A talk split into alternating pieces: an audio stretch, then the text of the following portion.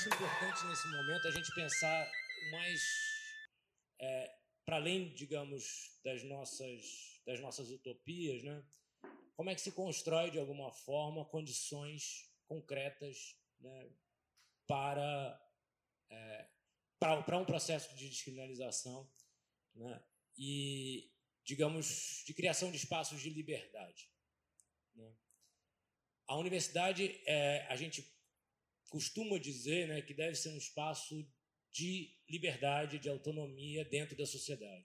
Existe uma perspectiva, uma perspectiva sobre a universidade, que é uma perspectiva absolutamente derrotada, né, historicamente, que é essa: né, que a universidade é um espaço de liberdade, de liberdade intelectual, de liberdade artística, né, de liberdades de muitos tipos. Né.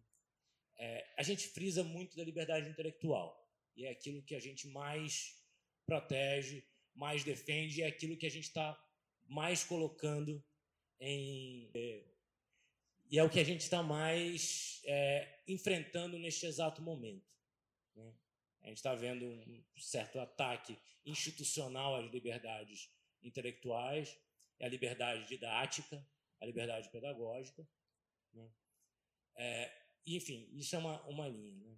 Mas é, é muito curioso, né?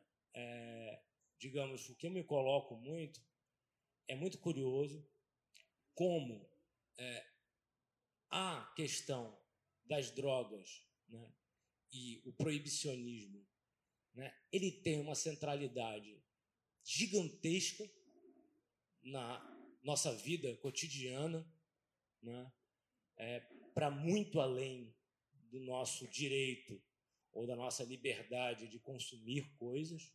Né? O fato de haver uma proibição, não só a proibição, isso que é importante, né? a gente ter uma repressão ostensiva né? e assassina em torno do comércio de drogas e também de certas formas de uso em certos lugares, a gente sabe como é que é. Né? Então, assim, é uma, algo absolutamente central na nossa sociedade isso. Isso se conecta ao nosso passado colonial, como inclusive estava falando o, o vídeo há pouco tempo, né, da primeira lei de proibição do século passado. É, isso atualiza de alguma forma né, é, a história colonial brasileira, na medida em quem é punido, né, quem é morto é, em torno da opressão, ou das, digamos, da perseguição e da repressão ostensiva ao comércio né, e ao consumo de drogas sobretudo ao comércio. Né? E é isso, ou seja, é uma, é uma coisa tão central na nossa, nossa sociedade. A gente, tem, a gente vive no Brasil um, um dos países, há muito tempo, na escala dos países que mais morre gente no mundo. E entre os jovens, a gente está no topo aí da coisa há algum tempo. Ou seja, é algo que caracteriza o Brasil. Eu saí do Brasil pela primeira vez ano passado, é uma coisa que as pessoas perguntavam toda hora, né? E essa tal de taxa de homicídio aí de 60, né? Tipo, de 60 mil pessoas e as taxas ali chegando a 30. Ou seja, é algo que as pessoas não entendem muito bem. Olha para o Brasil e fala assim, como assim vocês vivem num lugar que mais morre gente? Né? E como é que isso funciona? Né? Ou seja, e a, a, proibição de drogas está no centro disso. Enfim, e ao mesmo tempo, estou tentando pensar um pouco em termos de paradoxo mesmo. Ou seja, ao mesmo tempo, a universidade é um espaço onde nós fazemos há muito tempo pesquisas que mostram um absurdo disso.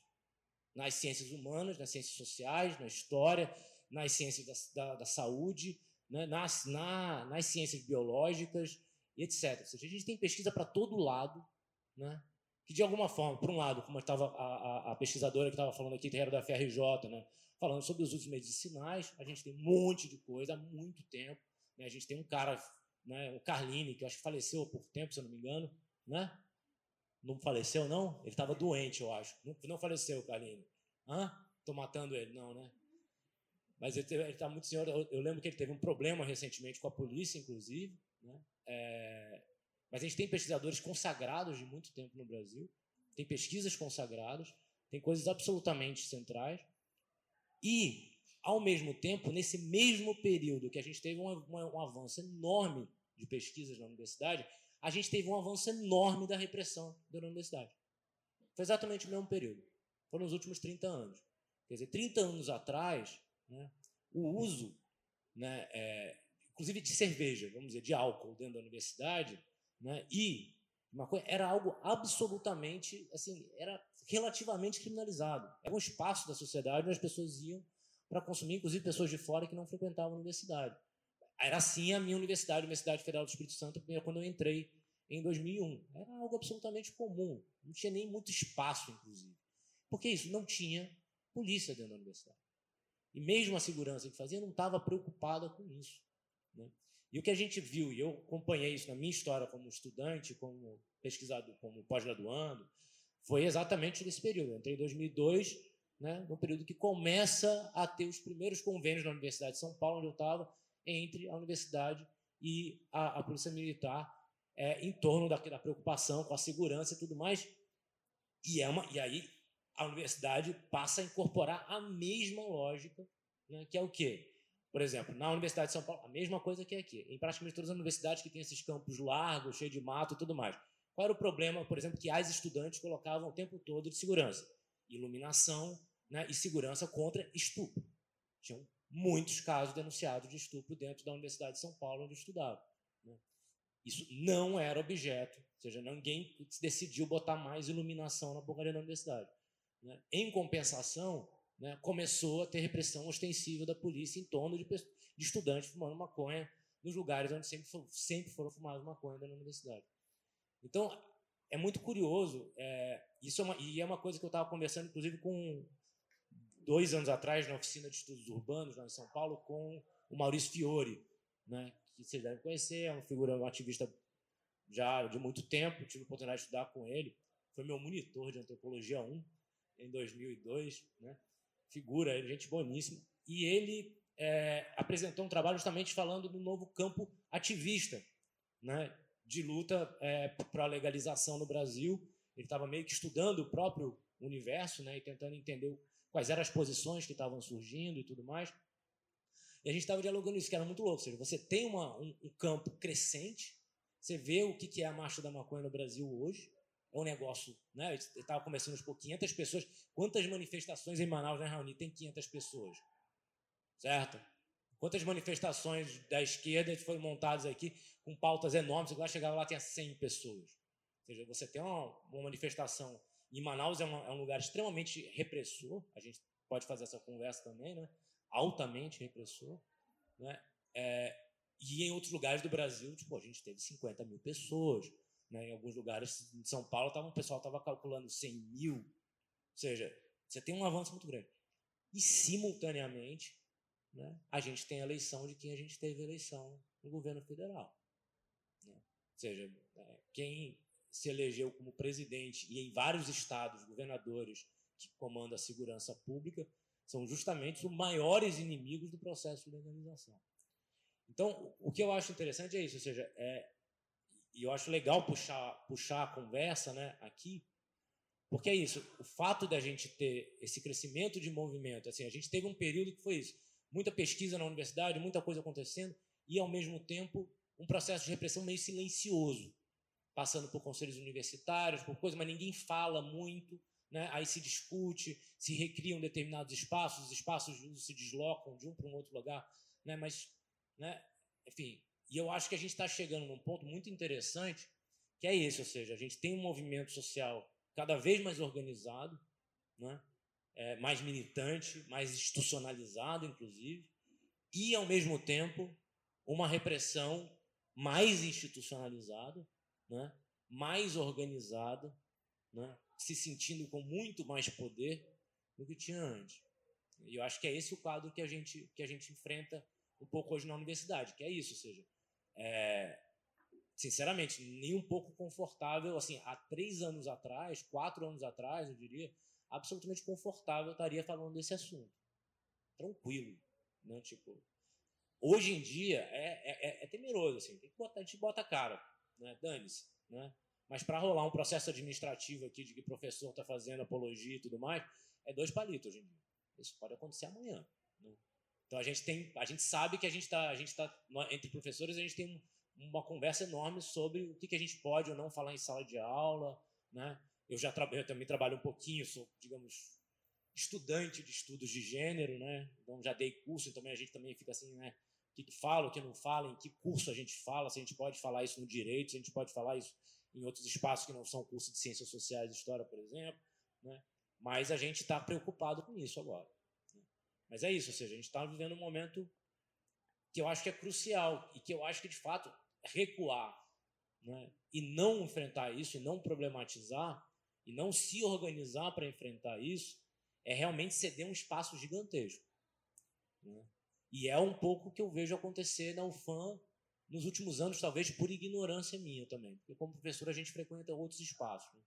Mas, assim, me parece que há um retrocesso na ocupação do espaço né, da universidade né, com o uso de maconha e, de, por exemplo, de cerveja e de festa. Oh, festa, gente. Universidade. Eu cresci numa universidade que era festa. Toda semana tinha festa, festa grande, né? com banda, com tudo, com cerveja, as pessoas se reuniam, ficavam no espaço, tudo mais. Né? E isso. Né? E esses são espaços fundamentais espaços de liberdade, espaços de êxtase, sabe? Espaços de, de felicidade, espaços de prazer.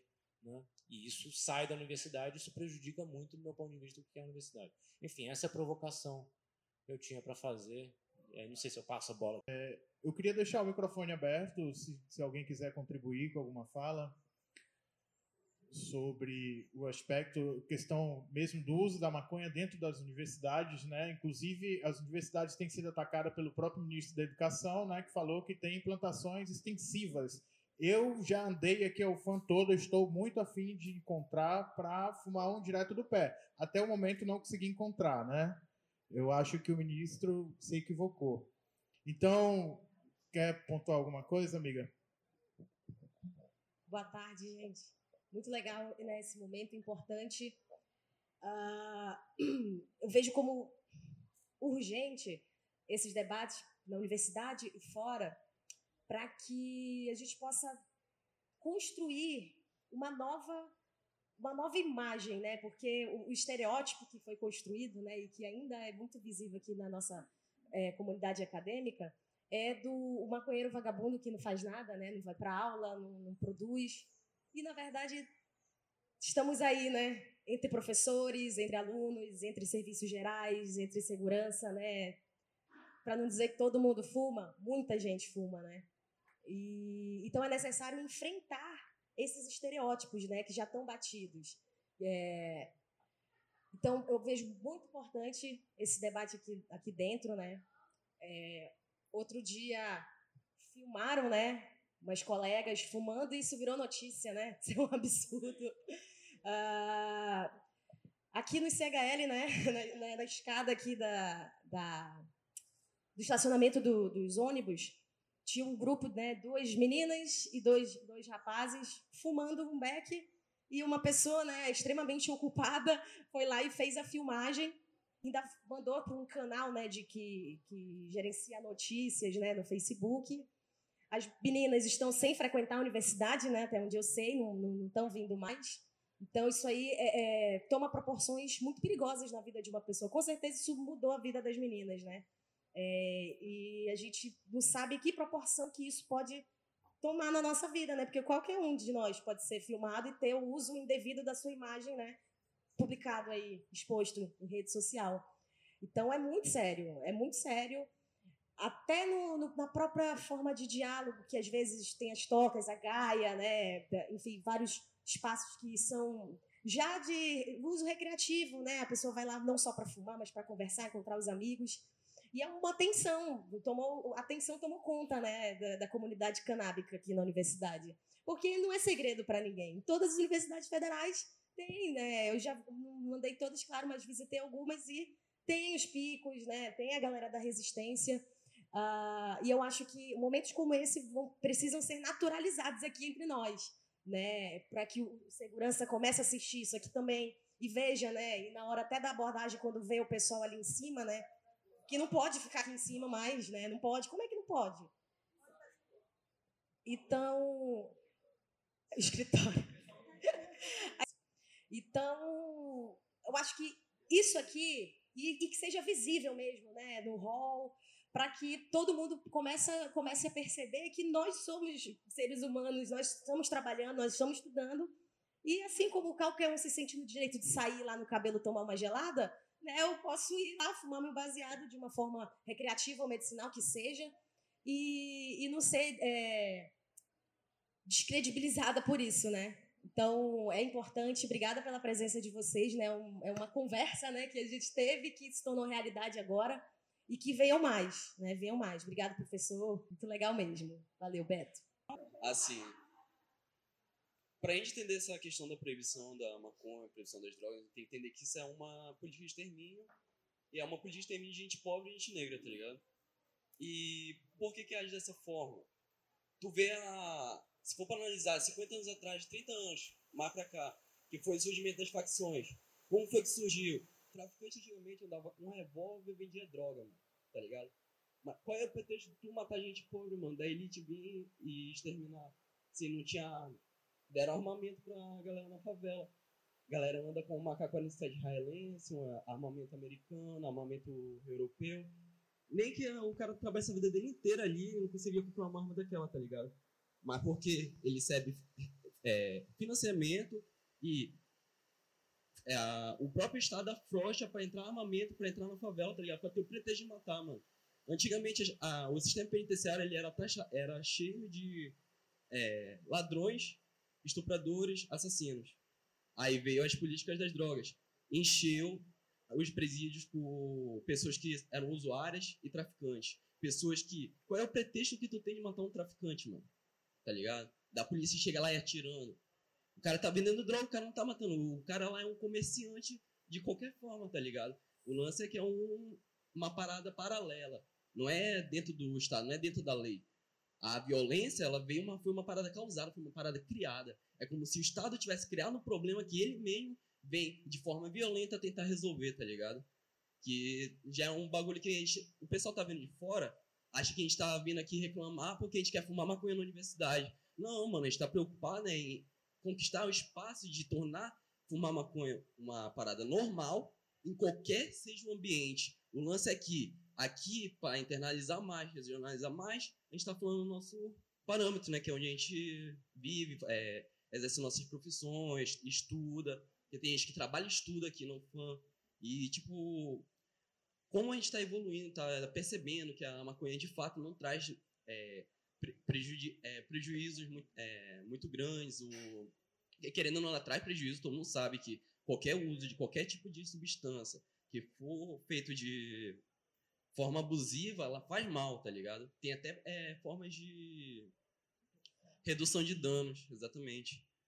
E, tipo, a gente tem que sempre entender isso, que a, o problema é ninguém tá se importando se tu fuma um beck, se tu é um drogado.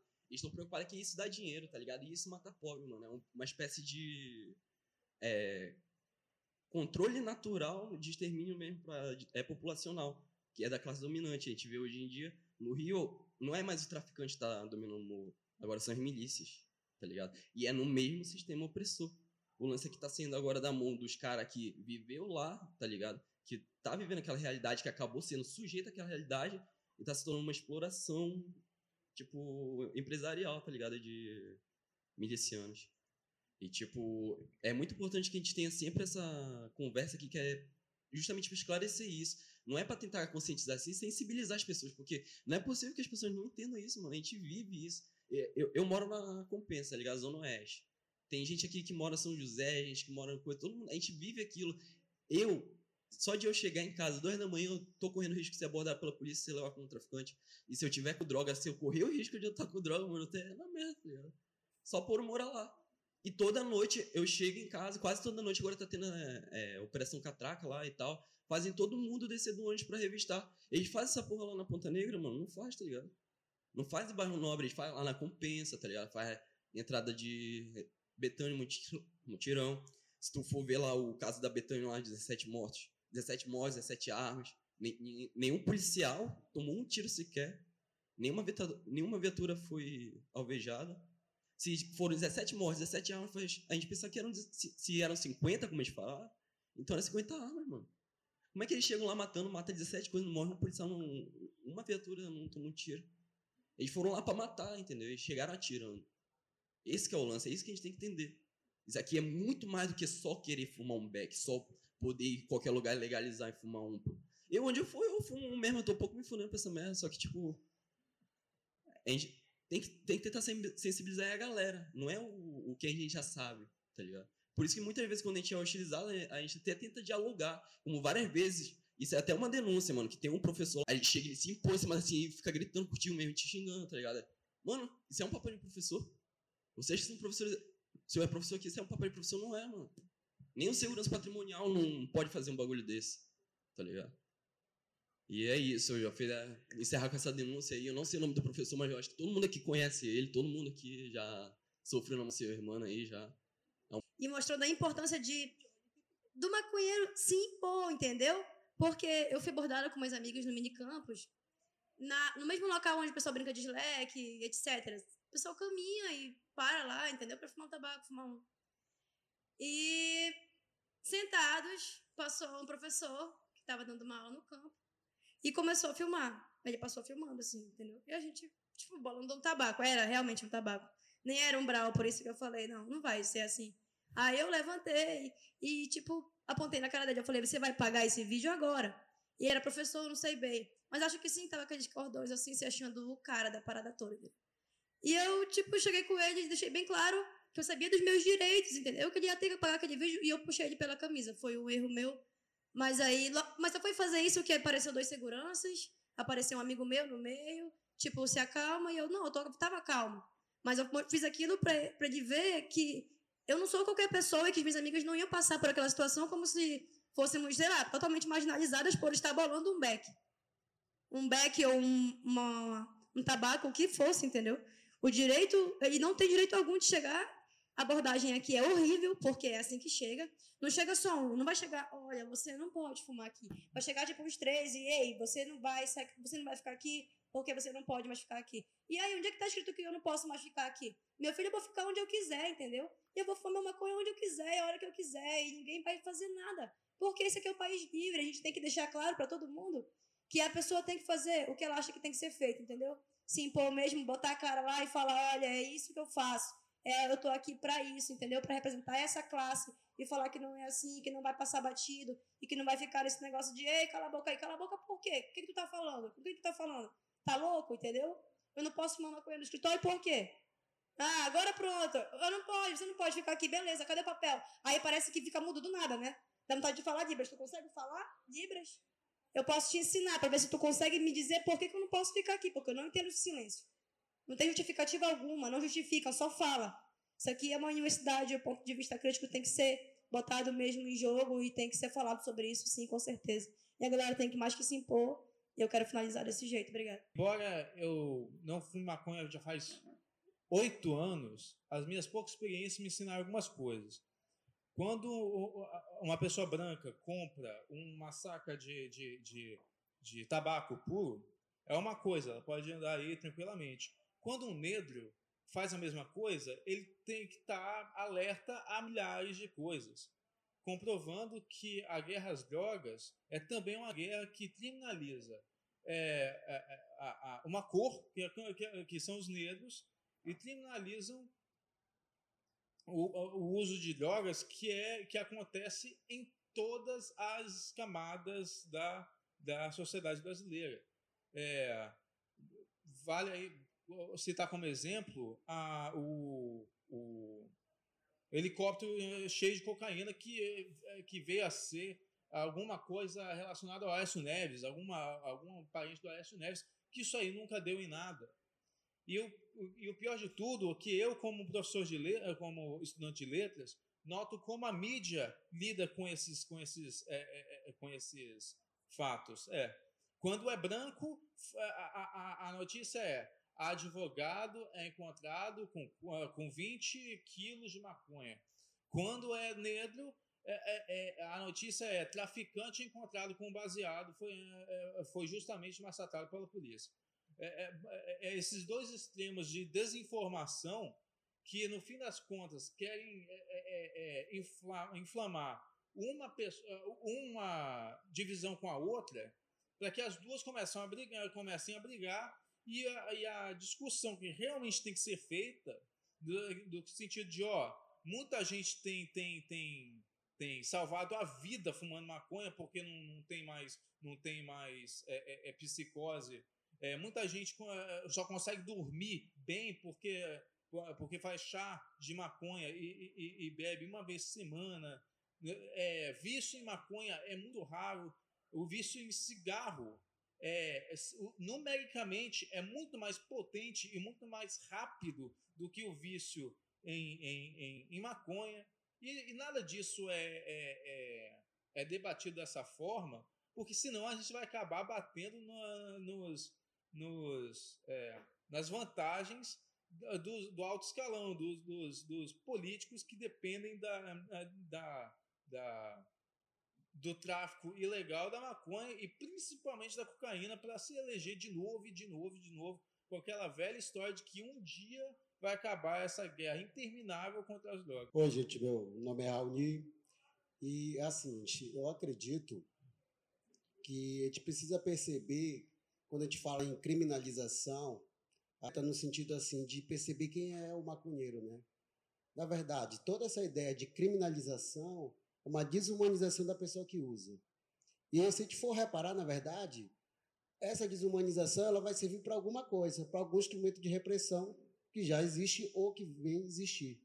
No caso aqui, Fábio, do aqui da universidade mais específica, eu acho que esse é o ano que a universidade vem sofrendo mais ataque no sentido da sua imagem, né? É, tirar uma, não sei se vocês já viram o meme da foto da UFAM e dizendo que é plantação de maconha. Vocês já viram essa? Não.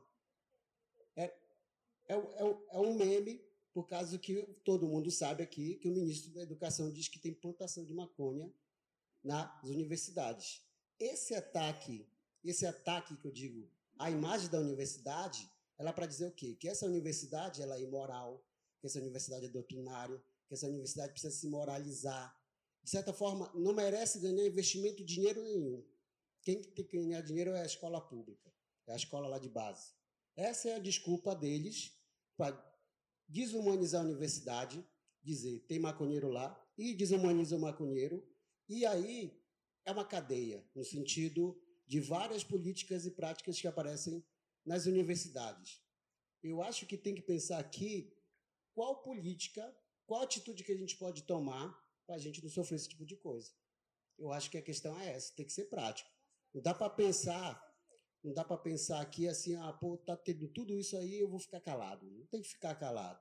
Não temos que pensar aqui eu acho que nós temos o Kennedy aqui, que é representante lá dos fóruns, pensa o professor aqui, outras pessoas, o que, que a gente pode fazer de uma petição ou de uma política pública que envolva isso, entendeu? que envolva essa possibilidade de não desnaturalizar o estudante só porque ele é usuário ou porque ele está no estado vulnerável de abuso de álcool, drogas, por assim diante. Eu acho que é mais ou menos isso que a gente tem que pensar aqui. Tem que pensar na legalização, é um debate muito importante, que é um debate que a gente tem que fazer com a sociedade. Mas nós estamos vendo uma sociedade hoje que parece que ela está regredindo, né? Está regredindo ao ponto que parece que a moral está muito mais acima da própria vida das pessoas. Então, o que eu deixo aqui de sugestão é, gente, bora pensar em algo prático. Né? O debate ele é muito válido ser, ser feito. E denunciar o mais importante.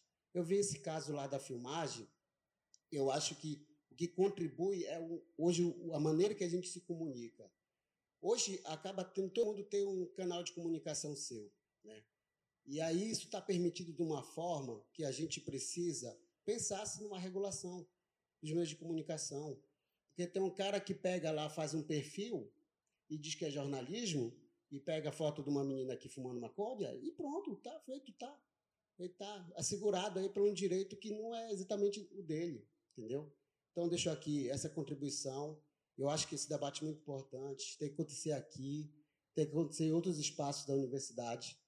E é isso aí. Boa noite, boa noite. O que eu queria transpor aqui era endossar a fala do, do Raoni quanto, quanto a, ao que tem acontecido. Eu gostaria de falar assim, do, do nosso nicho mais regional mesmo aqui, falar da universidade e falar da descriminalização mesmo, trazer o ponto para um lado mais específico, porque eu acredito que existe um assédio moral muito grande aqui por parte de, do, da segurança, por conta de vários fatos que têm acontecido. Por exemplo, um dia desse eu vinha saindo ali do meu, estudou história, né? Então estava ali no próximo laboratório de história.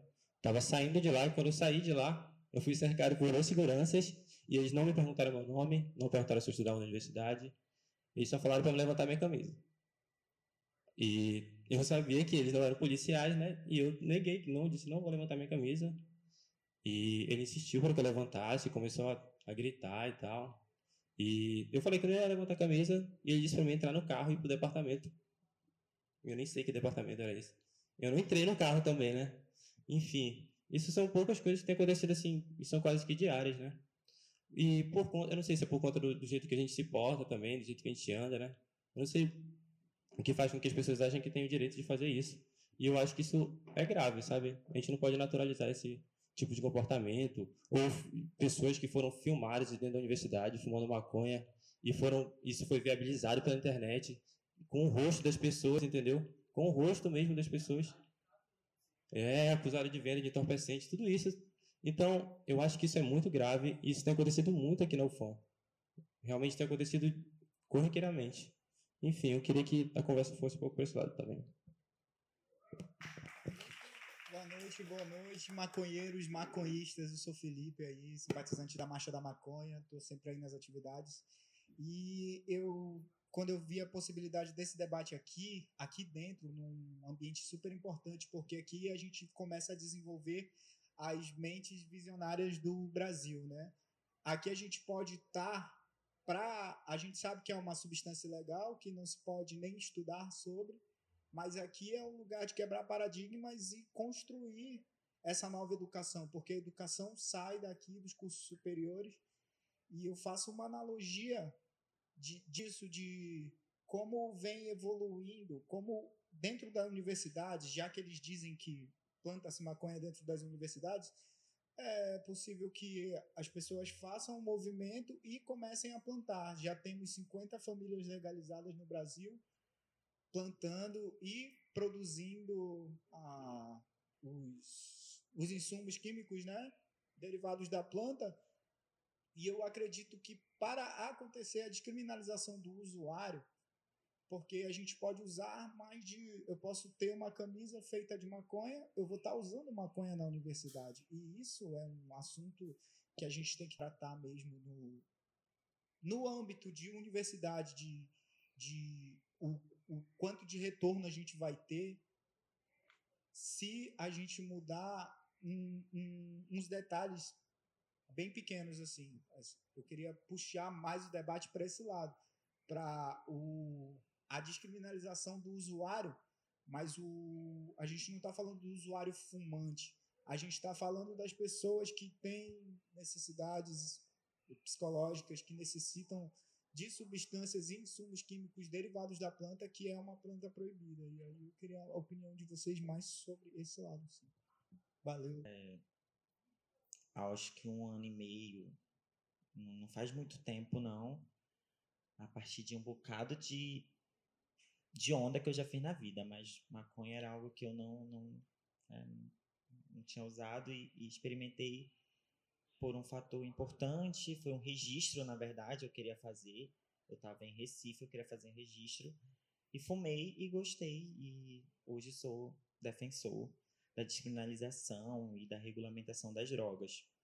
Mas é porque eu, eu falei de, tu, de tudo isso? Porque é, a legalidade, a descriminalização e o próprio uso e consumo e, e de todos os âmbitos da esfera pública, institucional também, é, o, o que mais afeta a população aos outros em especial aqueles que discrimina, é, criminalizam mesmo, é, é o fato de que aquela pessoa que é usuária, ela não estuda, ela não trabalha, ela não faz nada da vida dela. Acho que é daí que eu parti as minhas reflexões.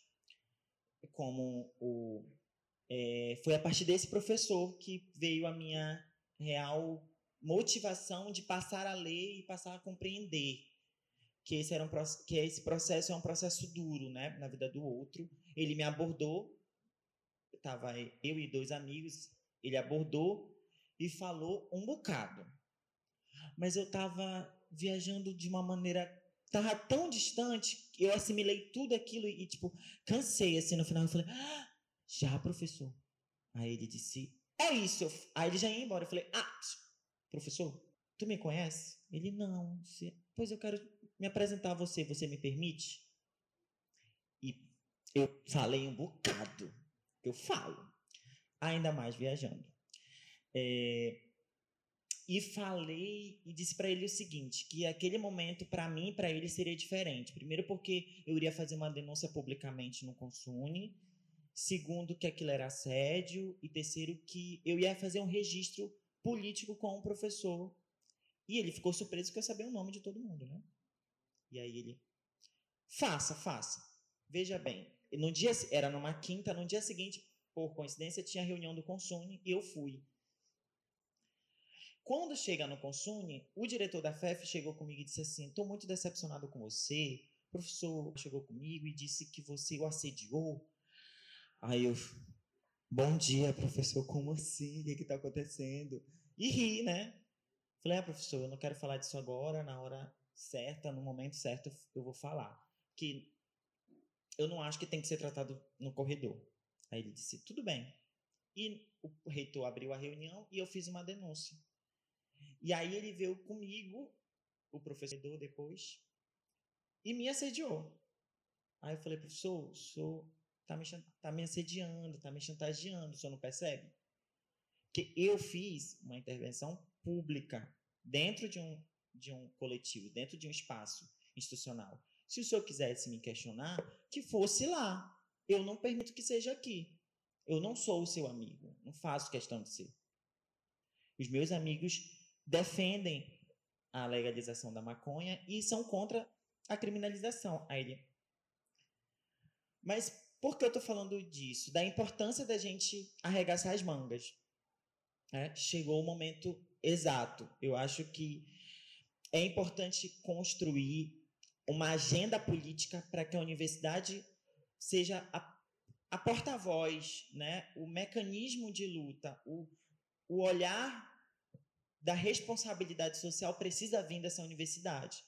E se não está vindo do reitor, se não está vindo desses espaços institucionais, precisa vir de quem é usuário ou de quem minimamente compreende a luta, né? Da importância de travar a luta. E a importância de travar a luta, é, colegas, é que a partir disso nós vamos quebrar três paradigmas, né? três paradigmas, não, dois, três questões sociais importantes. O primeiro é um número altíssimo de assédio. Segundo, o um nível altíssimo de machismo, porque não se faz vídeo com homens fumando. Mas normalmente, e não é a primeira vez, viu? Não é a primeira vez que aconteceu isso. O fato no, no estacionamento do ICHL não é a primeira vez. Várias vezes, no consumo em outros espaços que eu estive, eu ouvi várias vezes, gente. Inclusive fotos, inclusive intervenções. E isso, para mim, é algo que me, me, motiva à luta. Porque esse, o papel que a gente está. O que nós estamos dividindo aqui são é, demandas, mas também são responsabilidades. É tarefa nossa mudar essa realidade social da universidade. É tarefa nossa passar a denunciar os nossos assediadores. É tarefa nossa é, publicamente fazer atos, fazer atos públicos né, em defesa da, da, da descriminalização, enfim, de criar pautas para que essa universidade seja porta-voz. Porque aquela senhorinha que corre no mini campus, quando eu vou acender um cigarro, ela me olha e ela diz assim: caramba, olha aí o menino estudante, usuário, ela vai parar em algum momento comigo, porque já parou, e perguntar né? E é, é, partir, é partir disso, é dessa mudança social, dessa relação com o que é público, com o que é privado, que é meu, que nem todo mundo gosta de se expor mesmo, né? Nem todo mundo gosta de se expor, é um direito, mas é preciso ter responsabilidade sobre a luta e sobre a pauta política, porque isso é pauta política, assédio moral, é, criminalização de todos os tipos de questões sociais na universidade é, é, pauta política. Os estudantes precisam compreender que chegou o momento de se organizar e lutar em defesa de minimamente segurança. Que é, é segurança, eu não estou falando de saúde, eu estou falando de segurança. Porque o que o, o, o Henrique dividiu com a gente foi exatamente isso. Ele poderia ter sido violentado, ninguém de nós iríamos ver, e no dia seguinte que apareceria aqui violentado. Ou né? não, e se voltasse. ou não viria, Ou né? não viria. Ou não viria. Então, é tempo, é o nosso, é o tempo que nesse- ah, o Brasil e a história também cobra muito da gente isso. O que o presidente fala é exatamente isso: é exterminar jovens negros, é exterminar mulheres, é violentar cada vez mais é, usuários, crônicos ou não, da, da, da cannabis, mas, sobretudo, é responsabili- responsabilidade nossa tomar essas questões como espaço de poder, né? de, de poder aj- é, ajudar, contribuir, a lutar, a transformar, a organizar, porque, do contrário, nós só seremos legalistas. E eu, particularmente, não sou legalista, eu sou defensor público, né? para que as pessoas tenham, de fato, o direito o direito de viver, o direito de ter a liberdade de usar o que ela quiser, seja açúcar, se- mas é a liberdade, né? É o poder da liberdade que foi conquistado no último período, na época da ditadura militar, com sangue, com vidas de jovens, né? E nós precisamos honrar essa história política. E não é tarefa fácil, não estou dizendo que eu tenho a receita pronta, mas eu acho que nós precisamos construir, por exemplo, os estudantes eh, e a pós-graduação também, é um comitê permanente de estudante que discuta com a universidade, consiga realizar mais debates como esse, que percorra né, os centros acadêmicos, consiga dialogar com a massa, que consiga conscientizar, porque essa é a palavra certa. A gente vai primeiro conscientizar para que depois essas pessoas compreendam a importância da luta política, de se organizar, de, de ler né, cada vez mais, de que a gente consiga, outros estudantes tenham essa disposição né, de, de, de estudar, de ler, de pesquisar, de produzir para a população e para a sociedade, porque é isso que também tem como função social dessa universidade. É isso, gente. Obrigado. Boa noite, meu nome é Bruno. Bom, para começar a falar, é, começar a falar, para quem não sabe, a maconha e todas as drogas já são legalizadas há muito tempo, desde que você seja branco e com uma classe social elevada. A política de antidrogas é justamente para segregar segregação social e racial. E ela nasceu assim. Desde, desde quando começou o grande boom da guerra das drogas nos Estados Unidos com Ronald Reagan, onde que a maconha sempre foi muito mais vinculada à população negra, imigrantes, mexicanos, latinos, e essa política antidrogas, principalmente contra a maconha, foi justamente para aprisionar o povo negro, o povo pobre, o latino, e hoje eles estão aí hoje dando dinheiro para a gente branca enriquecer com a venda da maconha que encarcerou tanta gente, tantas minorias por lá. E fazendo um pensamento a respeito do que o professor Fábio falou, é, que alguns anos atrás, enquanto ele ainda fazia faculdade, é, havia-se muito mais liberdade dentro delas, liberdade de, de debate intelectual, de convívio, até de, de diversão. E que de seis anos para cá é, vem se tendo uma, uma, uma repressão ostensiva e me fez, me fez parar para pensar que seis anos, sete anos atrás, foi quando a população negra e pobre começou a ter um número muito maior dentro das universidades federais. Foi justamente no momento em que foi sancionada a lei de cotas, em 2011, pela Dilma Rousseff. E é estranho fazer essa analogia de que, justamente quando foi sancionada essa lei, passou-se a ter é, esse, essa repressão tão ostensiva como tem, tem, tem sido feita nas universidades federais. É, é quase um pensamento utópico pensar hoje em legalização da maconha e reparação social de tudo que tem acontecido desde os anos 60 com, com o presidente Ronald Reagan. Mas pensando. Não, não gostaria de falar utopia porque remete à impossibilidade. Eu não, não gostaria de pensar assim. Mas pensando dentro do convívio de uma universidade, especificamente da UFAM, é algo muito mais palpável. Nós, estudantes, podermos, podermos lutar pelos nossos direitos e termos vozes. É, eu acho muito importante o debate estar ocorrendo aqui e espero que volte a ter outros debates com esse tema, porque é, uma utopia, como eu falei, tem que se nascer de algum lugar. E é muito mais palpável começar de um local como uma universidade do que vir com um discurso tão forte de reparação social e no fim não vai dar em muita coisa. Tentar refletir aqui um pouco sobre essa questão né, da descriminalização, pensando no que todos os colegas já colocaram né, em pauta, na roda e tal. É, pensar, é, é, pensar no uso da, da cannabis como um uso que tem um recorte, né? Mas que é universal e que precede muito a lei e, e o próprio debate jurídico sobre o uso, né? É, e assim, pensar em como a gente também tem um papel enquanto usuário, enquanto cientista, mesmo não sendo usuário, é, a partir da compreensão do que é o sistema de criminalização e de repressão que está amparado né, nessa lei que é, proíbe totalmente o uso, né? O uso que, como já tem cientistas que colocam o uso adulto, né? Não só o uso medicinal, mas o uso adulto e o uso recreativo. O uso adulto, ele, eu acho que ele confere uma certa autonomia e liberdade aos próprios sujeitos, né? Que estão usando de forma responsável.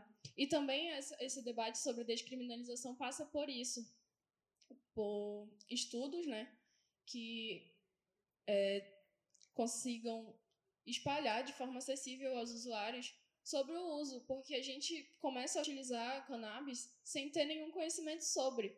E como qualquer substância, como o açúcar, por exemplo, como o tabaco, ela também tem riscos à saúde, ela também confere danos à saúde. Então, o debate sobre descriminalização também passa por isso, por uma redução de danos, mas que, acima de tudo, ele é um debate que tem que ser político, por conta de todo o aparelhamento do Estado, né, que a gente sabe está presente, por exemplo, na ocupação de favelas, é, no, no, nível de encarceramento de pessoas negras e, e, pobres, tem esse recorte né, de classe e de cor. Então, falar sobre esse uso político.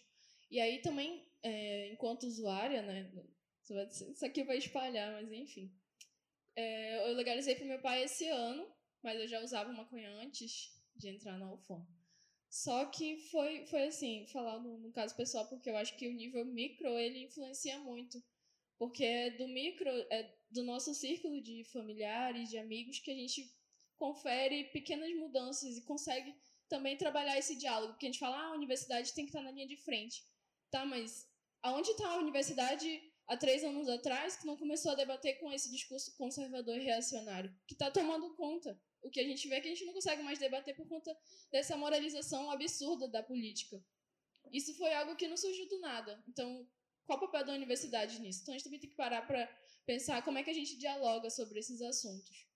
E também o nosso acesso a esses assuntos, né?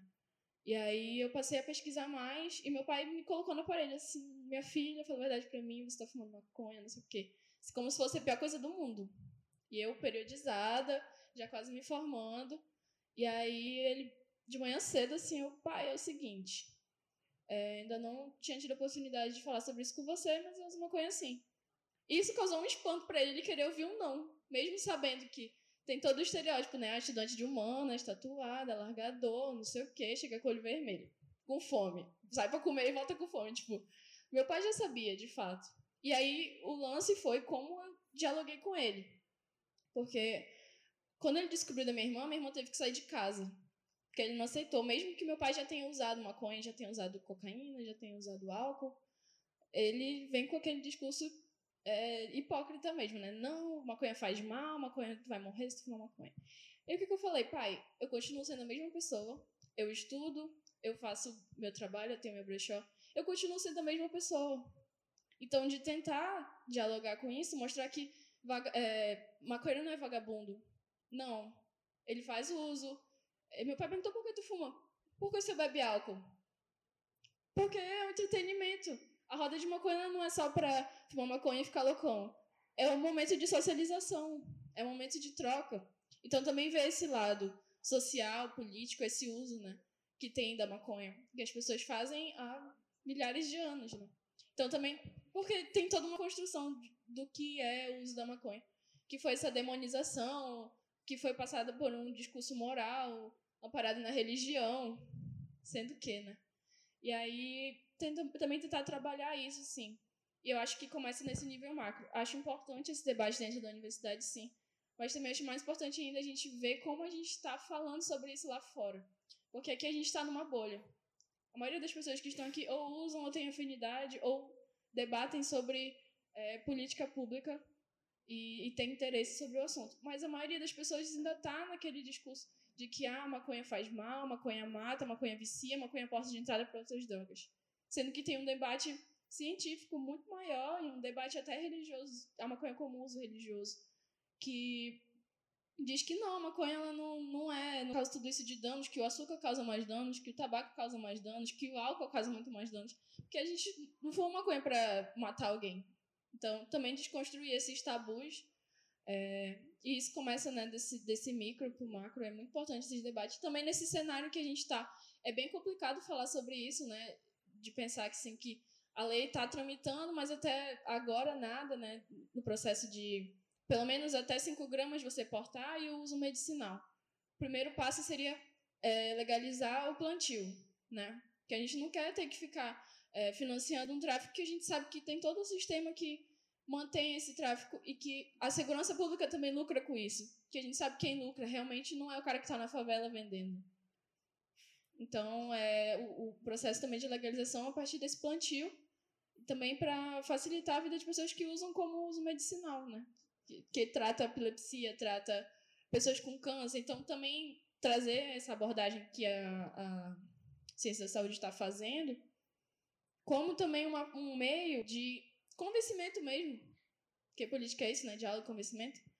É, tentar convencer essas pessoas que têm um outro uso também, que poderia ter um uso, se fosse levar assim para o uso do mercado, que poderia ter um uso vasto de produtos de cosmético, de até de papel, de corda, de tudo que dá para fazer com maconha. Então, esse, desfazer esse argumento moral e trazer até para o âmbito do mercado do que poderia ser feito a partir de estudos e a partir do uso da cannabis ativa ou da cannabis, enfim. Então é um pouco essa minha contribuição. Obrigada. Estou até pensando aqui, porque tem, passou por tanta coisa, e dá vontade de falar tanta coisa, desde essa história que você estava falando também da, como o outro camarada que falou que já foi, tem muita gente já foi, né? É, sobre como é que a criminalização da droga é isso, assim, uma coisa que eu comentei no, no começo, ou seja, não tem nada a ver, ou seja, as coisas estão, são historicamente dissociáveis, né? A criminalização de uma de uma qualquer coisa e a, a, repressão violenta a ela, né? Seja, a gente tem lugares do mundo que a maconha é proibida e não morre ninguém, certo? Por causa disso. Né? Não tem repressão ao tráfico, as pessoas continuam fumando, tem multas e que nunca são aplicadas e tudo mais. Ou seja, varia muito. Né? A gente vive no Brasil uma, uma confluência de coisas. Né? A própria história é, do crime organizado como, como conceito é, e como instrumento de repressão né, passa por isso. Né? Ou seja, o narcotráfico, mas antes do narcotráfico, né, o Comando Vermelho, a sigla, né, o nome, ele é inventado pela ditadura militar, na verdade por um, pelo, pelo diretor do presídio de Ilha Grande, né, que num relatório diz que tem um comando vermelho lá dentro que estava controlando o jogo do bicho dentro do, do, pior presídio do Brasil na época, considerado um dos piores, sabe-se lá. Né? E a ideia era esse, um comando organizado, que era vermelho, comunista, essas coisas, aquela ideia de que os comunistas influenciaram, tipo, um monte de gente que ia morrer ali dentro, praticamente, porque a anistia já tinha rolado, e os caras inventam isso, né? E depois o pessoal sai e vai assaltar banco, não vai vender droga, nem jogo do bicho, né? E acabam assumindo esse termo. Enfim, a gente sabe a história, mas essas coisas são inventadas dessa maneira. É, e, e, eu acho que todo mundo, muita gente que já falou exatamente disso. Eu acho que, além disso, o que eu acho que é importante é, acrescentar, que a gente falou talvez pouco, é isso. Ou seja, é, assim, em termos muito práticos de acabar com essa situação de criminalização né, da população negra e pobre, né, é, não basta, está longe de bastar legalizar a maconha. Assim, tipo, isso não, não resolve absolutamente nada, ainda que seja importante, ainda que seja historicamente importante, seja momentaneamente importante, ainda que possa ser um passo muito importante para ampliar, mas a gente mantém né, o tráfico de outras drogas, inclusive com a possibilidade, já para não pensar, né, ou seja, é, que é isso, né? Se você legaliza uma maconha, passa a ser vendida cara, né? Que é isso que acontece. Né? Eu tive oportunidade de estar em Barcelona, recente foi para onde eu fui no passado, é, esse ano, e lá tem lá os, os lugarzinhos que vende, né? Caro, 10 euros um cigarro, 10 euros cigarro, 50 reais. Né? E lá para eles também é caro 10 euros. Né? É, e assim, muito restrito o espaço. Né? E é isso, ou seja, as pessoas continuam comprando na rua do tráfico. Certo? E se você tem uma repressão maior da maconha na, na rua, porque você legaliza, significa que a população pobre vai fumar só crack e usar cocaína e álcool, ou seja, não vai ter acesso, vamos dizer assim, é isso? Né? Então, eu acho que tem uma discussão mais ampla a se fazer, que eu acho que quem faz uma discussão sobre maconha tem há tempos, tem um acúmulo, a gente tem, é, que pode ser ampliado para outras drogas, ou seja, aquilo que você falou do, do, do experimento com os macacos e tudo mais, né? O Carl Lewis conta do, do, do, experimento com os ratinhos e cocaína, que era isso. Você dava né, cocaína e água e o bichinho ia lá, apertava o negócio, vinha cocaína, cocaína. Então, assim, você pega, bota o ratinho junto com uma família inteira de ratos, várias pessoas, um monte de brinquedo, um monte de coisa, comida gostosa e tudo mais, e um pouquinho de cocaína, ele nunca vicia em cocaína. As mães param de usar, né, as ratinhas com são graves e tal, param de usar cocaína quando, quando se engravidam e quando estão amamentando. Sabe essas coisas? Então, assim, tem pesquisas muito sérias que mostram que o vício em crack é pequeno né, nos Estados Unidos. Ou seja, é. Exato, a gente tem essa ideia do maconheiro, a gente tem a ideia do crack, do cara que fuma pedra, que é né, a pedra, que é uma coisa assim, e que está largado e tudo mais. A gente não analisa socialmente como é que o uso do crack, né, a maneira como se usa o crack, a maneira como se usa a cocaína, que é muito diferente de classe social para classe social, né? Ou seja, é isso. Tipo, né? Tem gente de elite que usa crack, tá ligado? Não tá no meio da rua né, pedindo dinheiro. Então, assim, é muito diferente. Então, eu acho que é uma discussão muito grande. Agora, eu vou indo para o ponto, acho mais importante, que foi tocado, que é isso, de como enfrentar isso localmente. Eu concordo, inclusive, tem que sair, a discussão tem que ir para fora, né? É, mas eu acho muito importante, a gente teve algumas denúncias aqui, né? E falar que tem vários casos e tudo mais. Eu acho que é tentar dentro da universidade, organizar um pouco, ou seja, por exemplo, fazer ter um relato desses casos, do que está acontecendo, né? Tentar reunir mais, inclusive professores, pesquisadores, desse, ou seja, não sei se na medicina, não sei se na biologia, não sei se na saúde pública tem gente trabalhando com isso, por exemplo. É bom saber, porque pode ter gente, né? A gente estava para convidar uma professora, eu fiquei meio sem saber se eu devia convidar. Essa é a minha questão, porque eu queria ter informação, porque às vezes você convida uma coisa, a pessoa se sente ofendida, né? Então, assim, é, tem que saber. Então, mas é isso. Procurar gente de outras, outras coisas e, de repente, poder montar, acho que eles juntar aqui, mas pode montar uma comissão, entendeu? Que pode marcar uma reunião com o reitor, entendeu? E aí, com um pouco mais de peito, assim, ter é, estudantes, Aline, pesquisadora, sabe? Gente da, da, da Marcha Maconha, que está institucionalizada, é movimento social, pesquisador que está trabalhando com crime, com não sei o que lá, fala: olha, a gente quer né, conversar com você sobre a situação que está acontecendo na universidade. A gente quer fazer proposições, entendeu? De, de debate, ou de política, ou de, ou de a gente fazer serviços para a comunidade, já que a gente tem, a gente tem uma, um problema na, cidade que se fala muito, é assim, essa é a maneira como se constrói, né? De que os ladrões, que tem, a gente tá, vive um momento de proliferação de assalto que é muito sério aqui e consequentemente de linchamento, né? A gente está estudando um pouco isso. Parece que a gente tem quase um linchamento por dia em Manaus, que é um negócio assim, tipo, de louco. E a gente tem muito assalto. E se diz muito que os assaltantes são noia, que são viciados, né? Então, será que a universidade não tem? E assim, e vai que tem, que é, entendeu? Tem muita gente que está viciada mesmo, tá ligado? O mundo está muito ruim, né? Então, assim, tá, só tem gente, muita gente viciada se o mundo está ruim. Né? Inclusive, pode ser, pode ter vício de maconha e tudo mais, como né, se a vida está ruim, né? é, convivi, inclusive, com algumas pessoas que se viciaram muito pesado em maconha. Né? E por quê? Não é, não é substância, né? É que nem um ratinho, né? É o jeito que você vive. Então, assim, a universidade pode prestar, entendeu?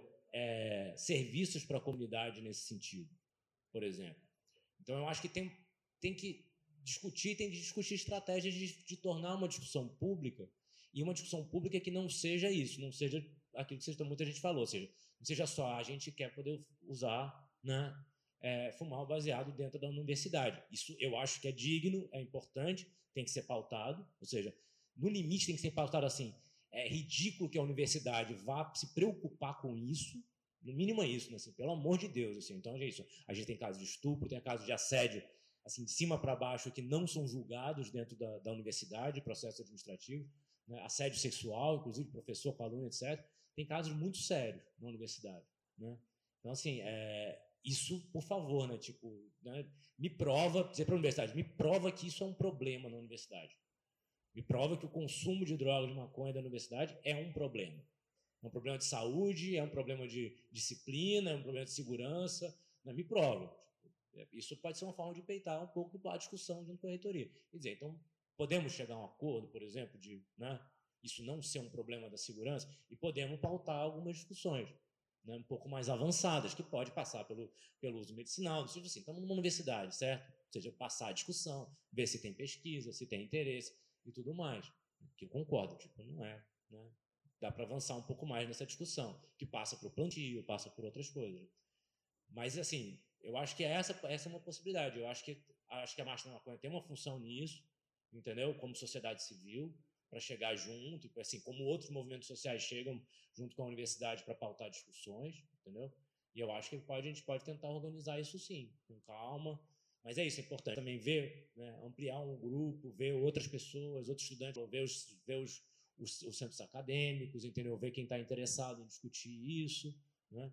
E eu acho que aí abre uma, abre, se a gente poder usar esse espaço aqui para começar a criar uma coisa mais institucional, porque eu acho que é, é assim, a gente é a nossa forma, ou seja, se a gente se protege só pessoalmente, né, ou de maneira um pouco né, por baixo, né, a gente está ferrado assim, nesse momento público. Ou a gente bota a cara e faz uma coisa institucionalizada e pode enfrentar é, né, uma repressão institucionalizada, inclusive, né, pode ser.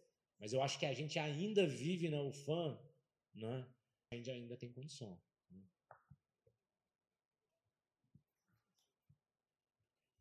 Certo? Alguém tem alguma coisa a pontuar?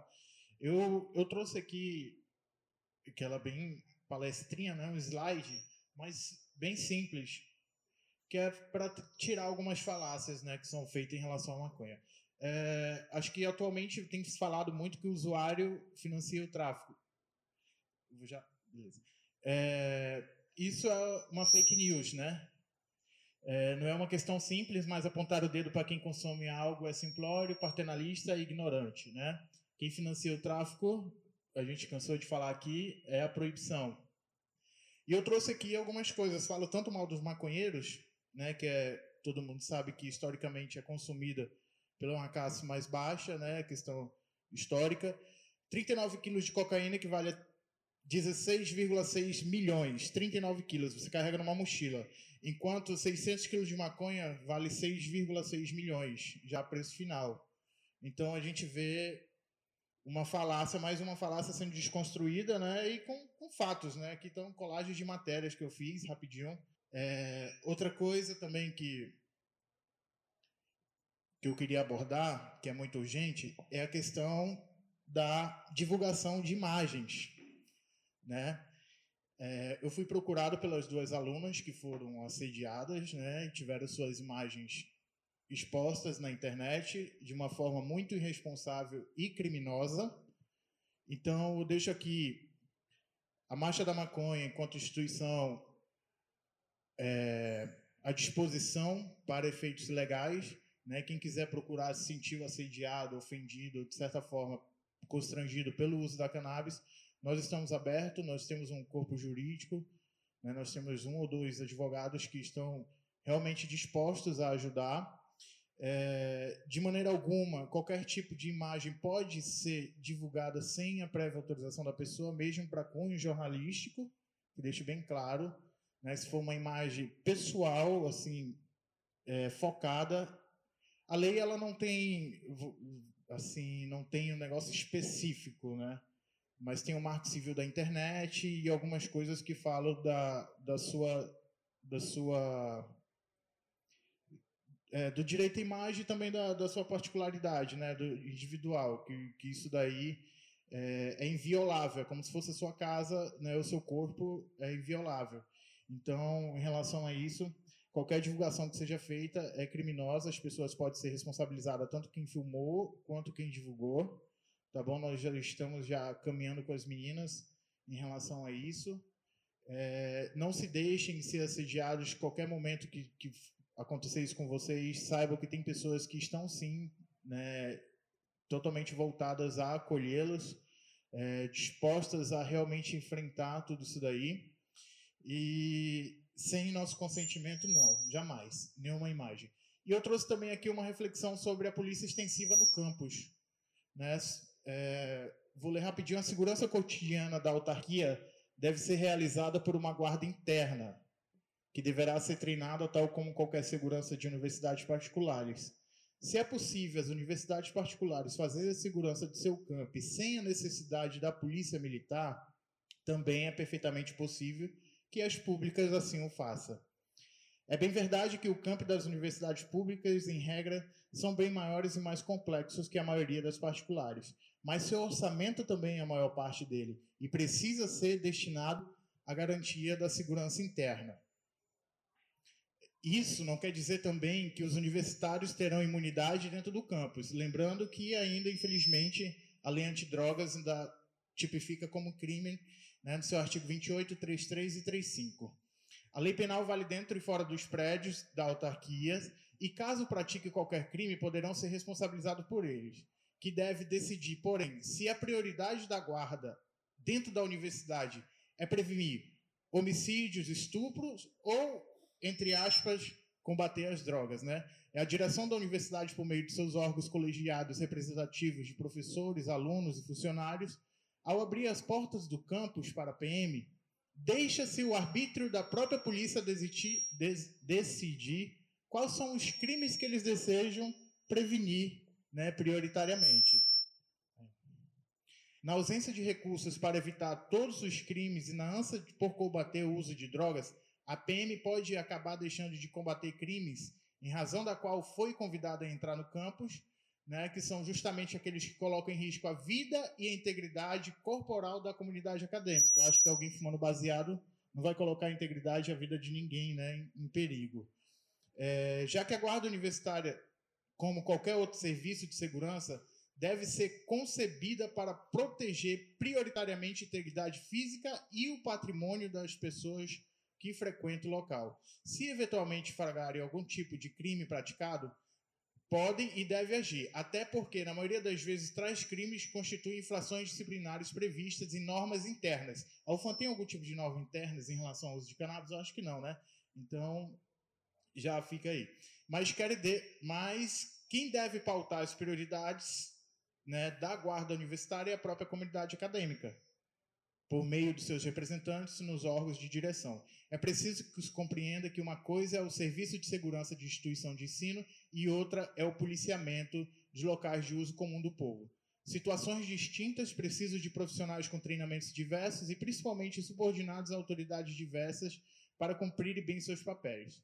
Procurar resolver o problema de segurança no campo por meio de convênios com a Polícia Militar nada mais é do que o framigerado jeitinho brasileiro, cuja inconstitucionalidade já teria sido alardada se não fosse o discurso conservador que insiste obsessivamente em levar a polícia militar para dentro do campo, mais com o objetivo moralizante de combate às drogas do que a solução para os efetivos problemas internos de segurança.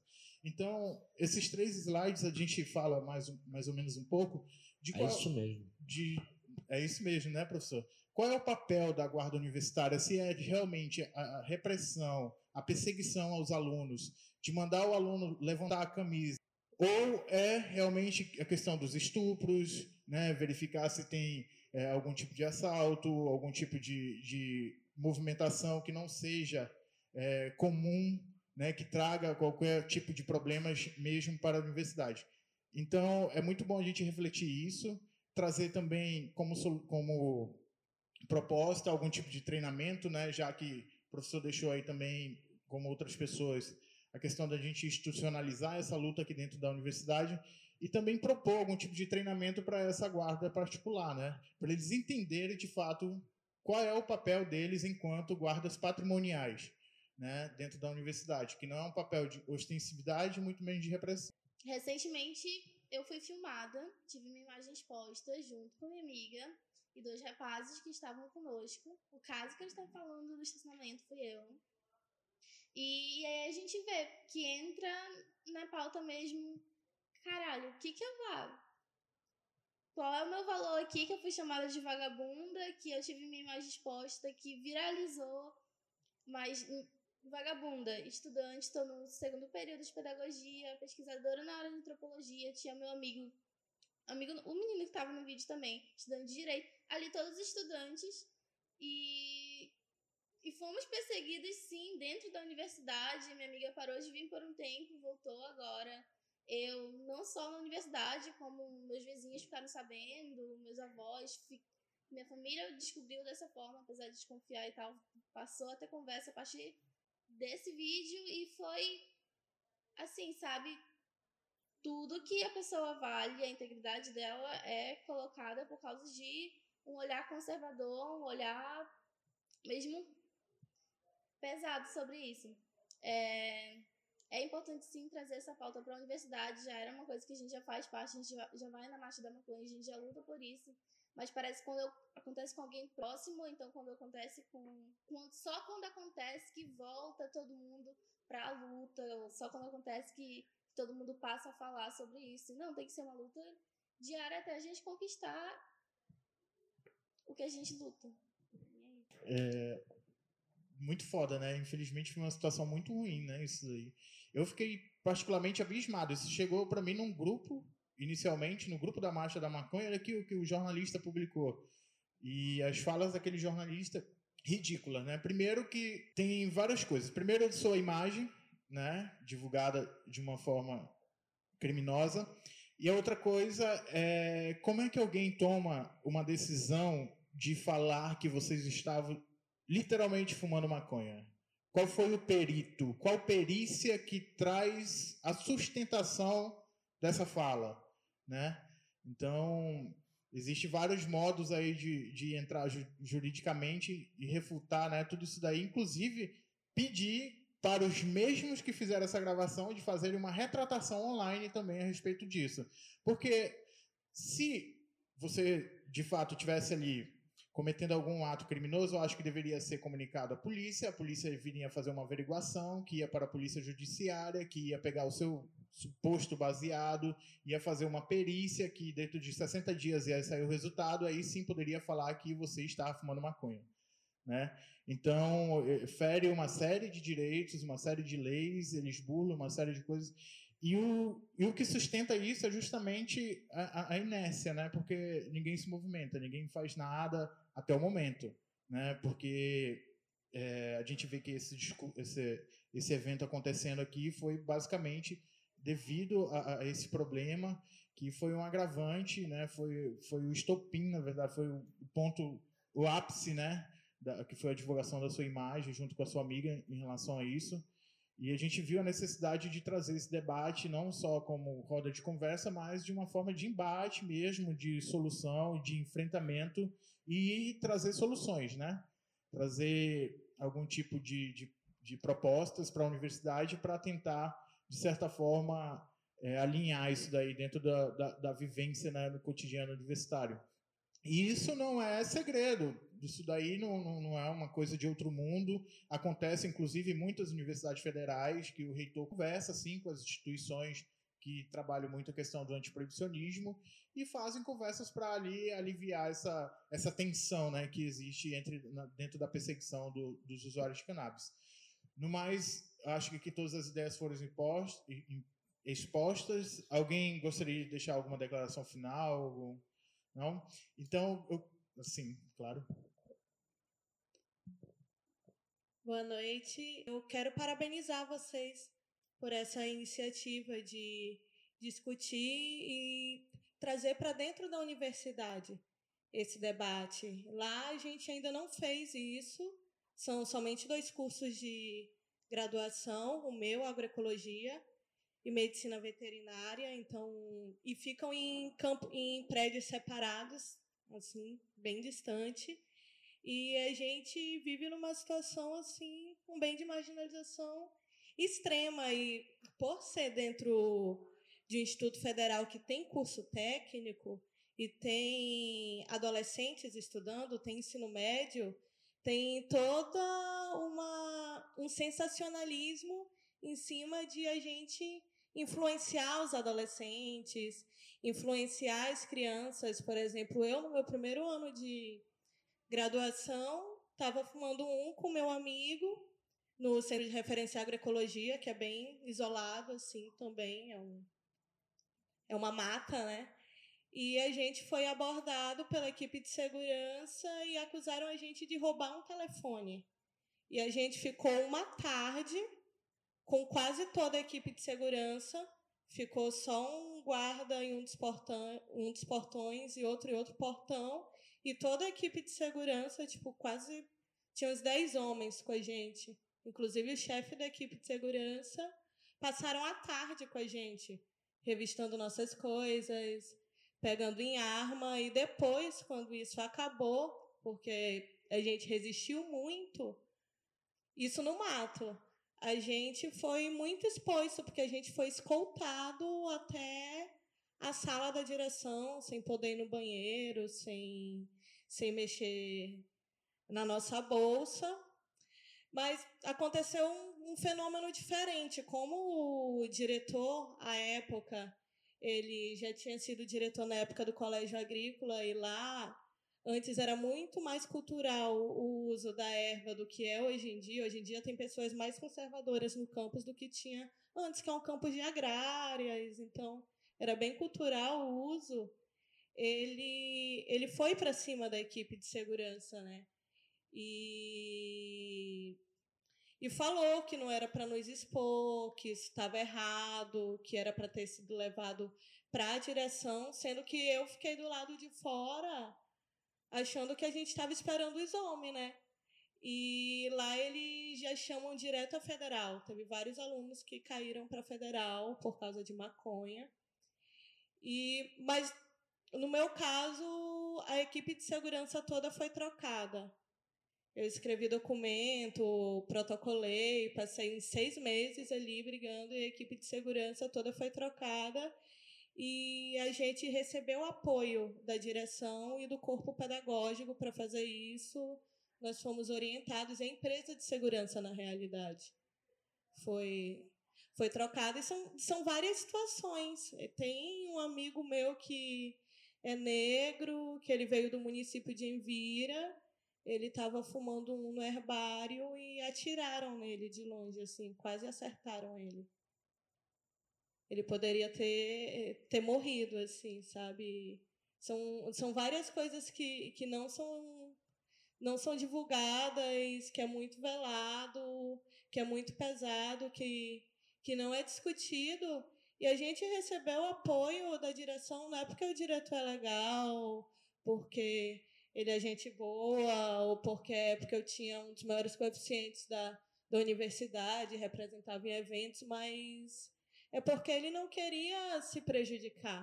Porque passaram uma tarde com a gente e a gente ainda não sabia, mas tinha rolado essa história do menino que tinham atirado, atirado nele de longe. Sendo que no mesmo ano rolou um estupro na universidade, coletivo. São vários assaltos, roubos. Por ano, são afastados três professores, no mínimo, por assédio as meninas, assédio, abuso. Eu mesma e minhas amigas, a gente já foi assediada por cinco professores em três anos de, de graduação. E são professores que estão lá, que sempre vão tão, que sempre vão estar tá lá, que são reconhecidos, que são respeitados e a gente é vagabunda, que a gente que a gente fuma um, né? Então, quero agradecer a oportunidade, vi o cartaz, estava aqui no IMPA, vim bater aqui, e isso me encoraja a levar esse debate para dentro da minha universidade.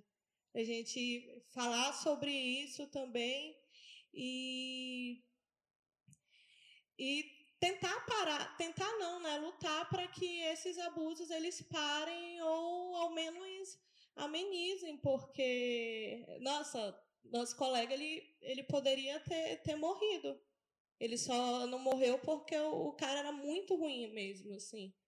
Mas ele atirou duas vezes e atirou para matar. Ele viu lá no herbário, no mato, com cigarro, um menino preto e, e, e quis mandar para o saco, assim, sabe?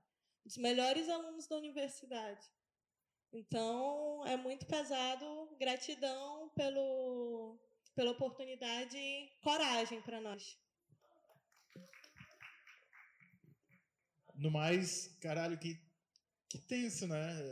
É, quase não ouvimos falar nada né, dos, dos, dos IFs, né? Bem interessante. É, inclusive, seja essa ponte para a gente chegar até estes locais. É, no mais, eu queria agradecer a todos, a todos que estiveram por aqui, tá bom? É, acompanhe lá nossas mídias, nossas redes sociais, Marcha da Maconha Manaus, Instagram, Facebook.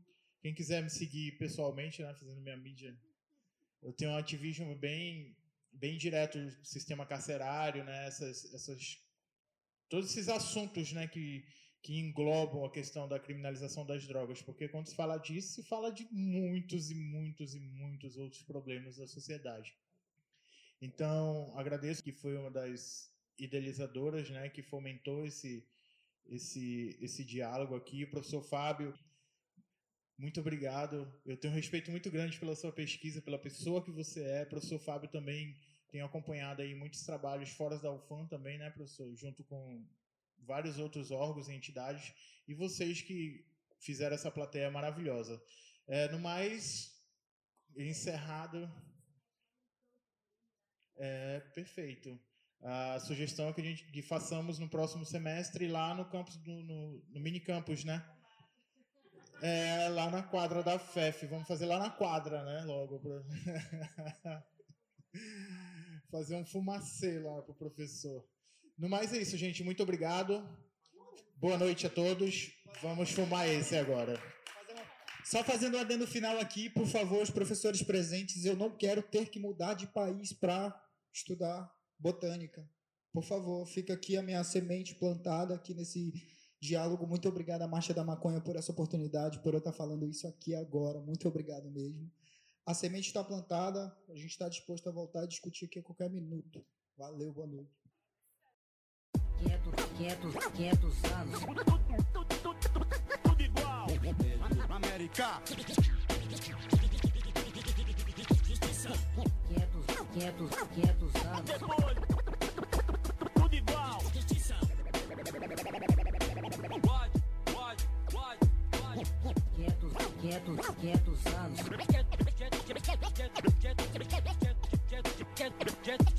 Jesus está por vir, mas o diabo já está aqui.